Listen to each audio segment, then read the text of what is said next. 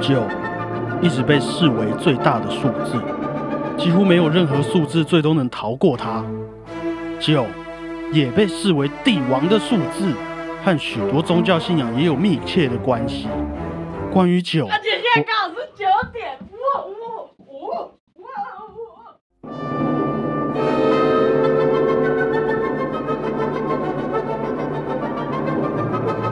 大家好，我是小胖 Blue Tom 我是欧良果鹏，果鹏。嗯关于九这个数字啊，嗯感觉真的有很多的秘密，而且大家不是都说逢九必衰吗？嗯，必衰，对，所以十九岁、二十九岁、三十九岁的生日都不要过。嗯我十九岁，因为我还没过二十九岁的生日啦，我是什么嗯还不知道。我十九岁那一年真的很衰，嗯各种失恋啊、摔车啊。我印象啊，没有各种失恋，就是有失恋啊，加上各种摔车哪一个比较痛？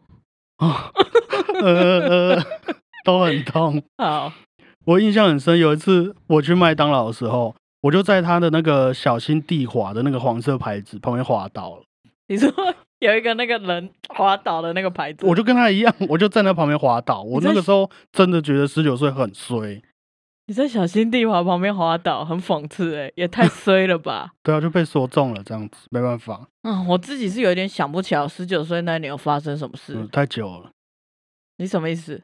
没有，所以我就去查了一下，嗯，然后我就发现那一年是塑化剂爆发，还有贾博士过世。哦，嗯，而且历史上有很多逢九的年份，好像都有发生很多很重大的事情，听起来很可怕哦。其实说到逢九必衰啊，在古典音乐界里面也有一个第九号交响曲的魔咒哦，魔咒哦，这个魔咒要从之前有谈过的贝多芬开始讲。又是贝多芬，，对，又是贝多芬，他那个时候最有名的第九号交响曲，嗯算是一个在音乐史上很经典的曲目之一啦。嗯嗯，我们也叫做合唱交响曲。嗯，好，我们先大概复习一下哈。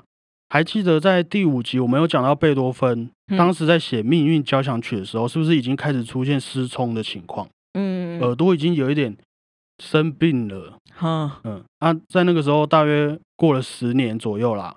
贝多芬开始创作第九号交响曲的时候，已经几乎完全失聪了。哈，啊，对啊，在其中第四乐章里面出现最有名的《欢乐颂》，嗯，就是在这种对普通人来说很恶劣的身体情况底下写出来的曲子。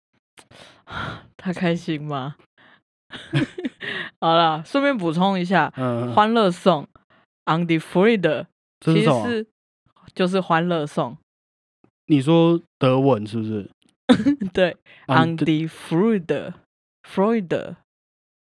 好，好，好，我在很久没练了。好，其实是神圣罗马帝国著名的诗人席勒所写的诗歌，嗯，而贝多芬把他的歌词放进这首交响曲里面，现在也是欧盟的盟歌哦。蒙哥哦，嘿呀、嗯，贝多芬也是第一位把人声加入交响曲的作曲家哦。蒙哥感觉很萌的感觉。盟歌贝多芬在写完第九号交响曲不久之后就过世了。啊，之后大概又过了五六十年，嗯，有一位奥地利的作曲家提出了第九号交响曲的魔咒，哦他叫做马勒。啊，据说 不要一直在那边做效果。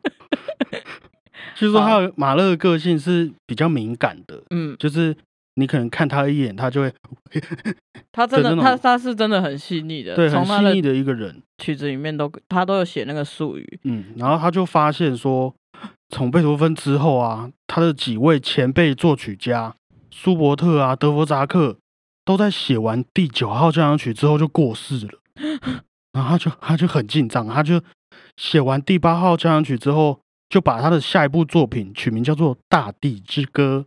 哦，就是他的第九号交响曲啦，可是嗯他就是换了名字嘛，为了要避开这个魔咒。嗯，结果他写完第九号，要继续写第十号，拟完第十号的草稿之后，他就过世了。哎呀，哎呀，是这样。怎么会这样？毛毛的。嗯，在马勒之后啊，也有很多作曲家是逃不了第九号交响曲的魔咒。有一位俄国作曲家叫做格拉祖诺夫格拉祖诺夫，，yes，他在写完第九号交响曲的第一乐章之后啊，直到他过世的二十六年都没有把这首曲子写完。很多人就觉得他是知道这个魔咒，所以就假装没事，他就不要把它写完这样子。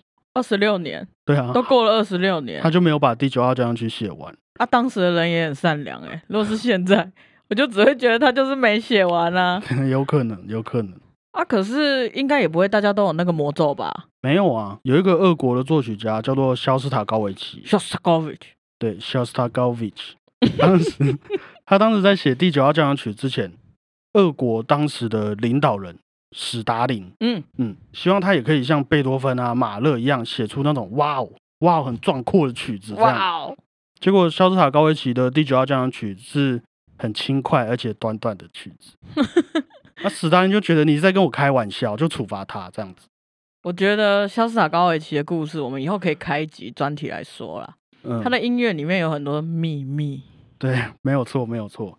那他后来从他被斯大林处罚完之后，他后来总共写了十五首交响曲。哦，超过嗯九首。对，其实很多作曲家都没有受这个魔咒影响啦，像是和贝多芬同时期的交响曲之父海顿，嗯，他写交响曲的速度可能比我们写流行歌还快。他这一辈子大概就写了一百零四首交响曲吧，他真的很猛哎、真的超猛啊！所以第九号交响曲的魔咒跟我们的逢九必衰，也都算是一种迷信哈。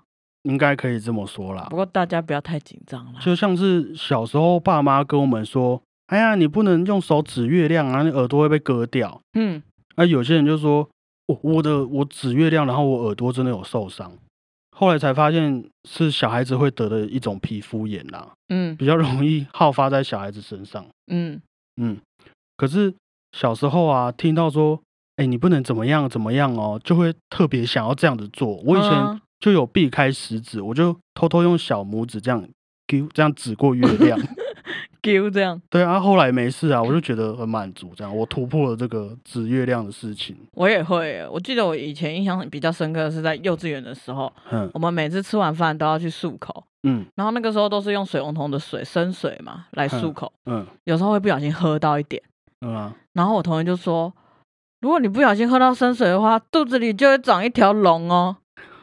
真的，我那个时候就很害怕，嗯可是我还是会偷偷想要喝看看。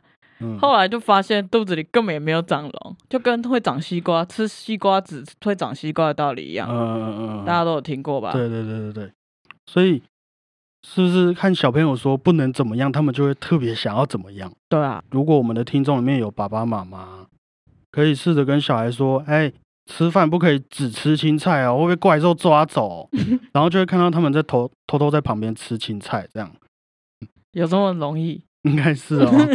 有成功的爸妈可以分享一点心得到我们 IG 好不好？好，那讲到迷信这个词啊，很多事情我们长大了，学习到一些知识之后，就会了解哦，原来那些事情的来龙去脉不是这个样子。嗯，像是我们后来了解，小时候那个只是耳朵后面有皮肤炎，不是被月亮割掉。对，那到现在迷信这个词啊，几乎都会被我们拿来用在一些信奉宗教的信徒身上。嗯，对啊，的确啦，许多人都会相信科学嘛，相信实验，因为那嗯个是我们能够看得到，似乎比较理性啊，比较真实。对，可是也确实有很多的事情，科学都还没有办法能够证实嘛。嗯，那万一有一些事情真的没办法用科学证明的话，那只相信科学能解释一切的人，是不是也算是一种迷信？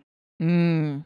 嗯，譬如说爱这件事情、嗯。l o v e，love，对，科学上面可能会说，爱是大脑里面分泌出多巴胺啊之类的东西，让你会冲动，让你会想要去繁衍下一代等等。嘿嘿，我我是不知道大家的感受啦，可是我看到这些资料的时候，我扪心自问啊，即便这是科学很现实的东西，我也不觉得我体验到的爱是一种那么单纯的事情，对啊，对啊，所以我也会有疑问，到底是因为我先爱，然后大脑才分泌出多巴胺那些东西，还是大脑先分泌出那些东西，我才会爱？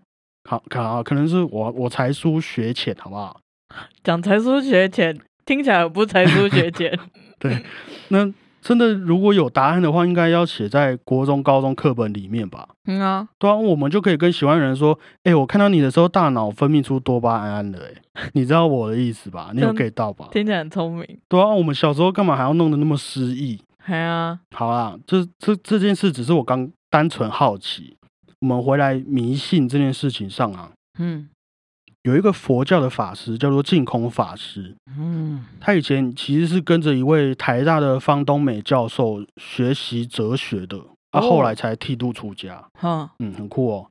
还有一部影片里面就有讲到迷信，他说、哦他之前有遇过一些人啊，一看到他就说：“哎呀，学佛不好啦，学佛的人都是迷信这样。嗯”然后净空法师就等他讲完，讲完之后，净空法师就问那个人说：“我们在批评一篇文章的时候，是不是会先把文章看完再做批评对，？”对，那个人也说对。嗯然后净空法师就问他说：“那你了解佛教吗？”那个人就说不了解。哼净空法师就说：“那你是不是应该每天先来听经，每天学习佛法，等你真的了解佛教之后再去批评？如果佛教真的那么不好，你还可以顺便拯救学佛大家嘛，嗯脱离那个不好的宗教，然后帮家帮大家找到一个正确的方向。嗯，对，然后那个人听完净空法师讲，他就走了，被说服了。对，被说服了，因为的确就是他不了解佛教啊。嗯嗯，那像我刚刚讲了一个佛教的法师，是不是就已经有人会觉得我是不是要讲什么迷信的话？嗯但是我觉得净空法师讲的很有道理啊。我们认为别人没有理解我们感受到的真相，所以说别人迷信。可是我们也没有去理解别人的意思就，就说别人迷信，那我们就是一种迷迷信而已啊，没有比较了不起。哦，迷迷信。对我们迷迷信而已啊，哦，哇听听你说很有道理，很有。道理啊。净空法师说的啦。嗯，嗯我们常常也会听到很多人只相信有科学根据的事情。对。啊，那你知道科学家证实在宇宙可见的物质只有百分之四吗？有点少对啊，哦。所以可能就是因为太多事情是我们看不见，然后也没有办法预测的事情，嗯我们才会选择去相信那些大家觉得迷信的东西吧嗯。嗯嗯。嗯我们可能遇到天灾人祸啊，或是我们觉得很孤独、觉得很痛苦的时候，嗯都会希望有一个绳子可以让自己抓住嘛。嗯对啊，当然啦，换句话说，在我们还没真正的了解任何一件事情之前，都有可能只是迷信。对，就像是小时候不敢用手指月亮一样啊。嗯嗯，即便是我们以前国中在学的达尔文的进化论，嗯还记得吗？嗯，就是那个猴子，然后这样哦，然后变成人的那个进化论，对到现在也都慢慢被推翻啊。哦，就是那些东西其实是很不可能的。嗯虽然这些信仰带给我们很大的动力和希望，可是就会有一些人，有一些人哦，嗯会因为自己的信仰去伤害到身边的人，甚至是自己本身，嗯，还会去造成对立啊，造成冲突。我就会觉得这个很不健康啦。对啊。虽然啊，虽然我不了解他们，我我不能说他们迷信，只是我觉得真的好的信仰应该会让这个社会变得更好，让大家都变得很安心，都人生都很有方向。嗯，这样子没错。嗯，爱因斯坦有说过，人生有很多经验，其中最美的莫过于对奥秘世界的亲眼见证，哦，还有你对你不了解神秘世界的一种亲身体验。嗯然后他就说，这是这是艺术的根源，也是科学的根源，嗯很嗯，酷哦。稍这是微，这是一个科学家说出来的欸。他毕竟是爱因斯坦啊，你知道？我觉得信仰应该是一种变好的生活方式啊，嗯有点像梦想那样，嗯在达成之前啊，有一些在心中的坚持，然后带着坚持去探索人生。我觉得我们做完这几集啊，嗯，你是不是感觉有做越来越多功课的感觉，有我每天哇，学到很多东西，这样子。真的一直头脑爆炸这样。嗯，对我来说啦，嗯不管是科学、哲学或是神学，都给了我们很多不同的角度去看事情嘛。譬嗯如说水，嗯水 （water） 嗯，这样，在每个学问里面都有不同意义，只是取决于我们想要怎么去看待这件事情而已啊。嗯，我有我的信仰啊，啊，果鹏也有他自己的。嗨，嗯，我们平常聊天聊一聊，也会开始辩论啊，嗯不算吵架，辩论到底什么是对的，什么是错的。很多东西讲到最后，其实也根本找不到正确答案，只是变成一种方向让我们去参考而已。对啊，我们还聊到很无力的啊。所以我们曾经大概聊到三四点吧，对啊，然后就我们也不知道要怎么办，然后我们去网上爬文，看看那些哲学家、心理学家是怎么解释的。也没找到什么解答，然后起来又在不是啊，没有这样我真的睡不着，我会一直想，然后就哎不会啊什么什么，应该说，大家到最后都会有属于自己的一种处理人生的一些哲学、一些态度，嗯，你的一些原则吧，应该可以这么说啦。而且我觉得开始探索这些之后，会觉得生活变得更有趣。真的吗？对啊，然后我也变得想要知道更多的事情，嗯，很像很像那种你拿到魔术道具，嗯然后会一直想把它解开，尝试各种方法找到解答。就像那些人会开始思考说，哎，是先有鸡还是先有鸡蛋？对啊，对啊，就是这个问题。嗯，以前我可能会觉得啊，啊不是都一样，反正我现在根本没有没有没有，好像没有经历到，你就不会想到这些。可是现在开始不知道是可能年纪年纪大了吧，开始会想哦很多开始怀疑。自己，就开始探讨人生了啦。，对对对，有一点经历，好像已经到了一个境界。哎，你知道那个鸡和鸡蛋的那个啊问题，嗯我有我有想过这个问题，嗯然后我觉得我有，我不知道其他人有没有这样子觉得，可是我好像有找到一个不同角度看待这件事情的方法。你讲看看，我觉得一定是先有鸡才会有鸡蛋，为什么？因为鸡叫做鸡嘛，嗯鸡蛋叫做鸡蛋，所以是不是先有鸡嗯，才会有鸡蛋？那为什么？那为什么鸡蛋不是叫做啊？譬如说它就是果棚好了啦，那鸡可能就会变成大果棚，这样懂吗？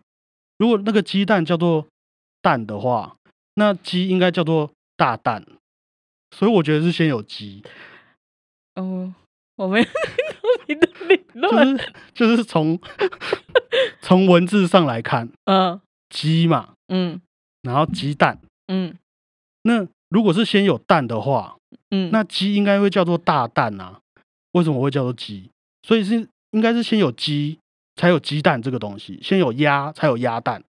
可是蛋也有直接说蛋呐、好，我被推翻了，没关系啊，我继 我再继续想啊，没关系啊，反正这这就是这就是我们讨论这些事情的目的嘛。对啊，而且还有根据你要看鸡蛋这是哪一国人发明的欸。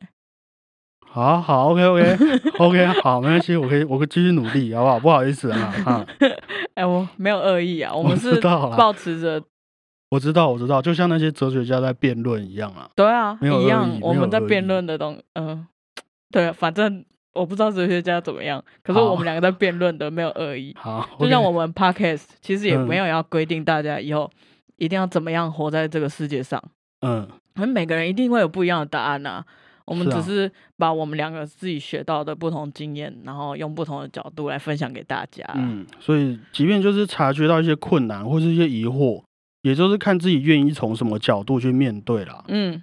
那可能听到现在我们分享的这些想法，可能会觉得很困惑啊，或是或是 你可能会有一点新的方向。嗯，嗯，我们都觉得很希望你们可以来跟我们一起讨论，对啊，就是让我们知道大家的想法是什么。因为我现在也还不到三十岁嘛，很有可能明天的我我就觉得今天迷信了。哦，我我可能明天就顿悟了、啊，就开窍，就觉得鸡和鸡蛋，我可能就有一个比较完整的说法。嗯对，可是也是因为这些事情，然后我这我也是慢慢找到面对明天太阳的动力啊，我也会觉得很开心。嗯，我不是说鸡蛋这件事情啊，我只是 因为我只是鸡蛋，然后明天开心啊。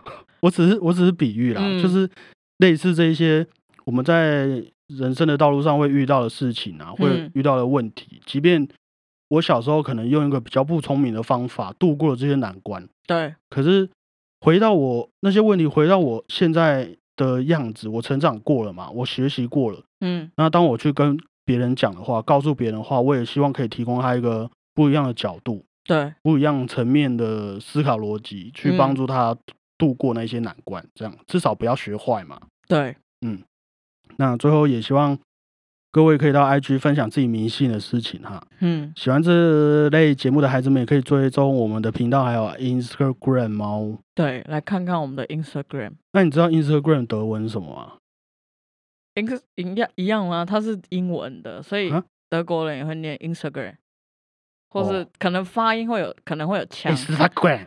可我刚刚是不是种族歧视？没有，但是他们真的很多话都这样，我也哦，我也有时候都讲不出来。好，OK，那今天节目就先到这边，大家拜拜，我是小普朗布汤，谢谢大家，我是欧林古鹏。拜拜。哎、我下礼拜就二十九了，真的假的？真的啊！哦，对，你是五月五号生日哈。哎、你怎么讲出来呀、就 大家都知道我的年龄。那这样我们节目会衰吧？那我们在下礼拜前快点录完整个一百集之类的吧。好，那大家希望可以帮我们集气，帮果鹏集气，嘿哈，加油加油！加油！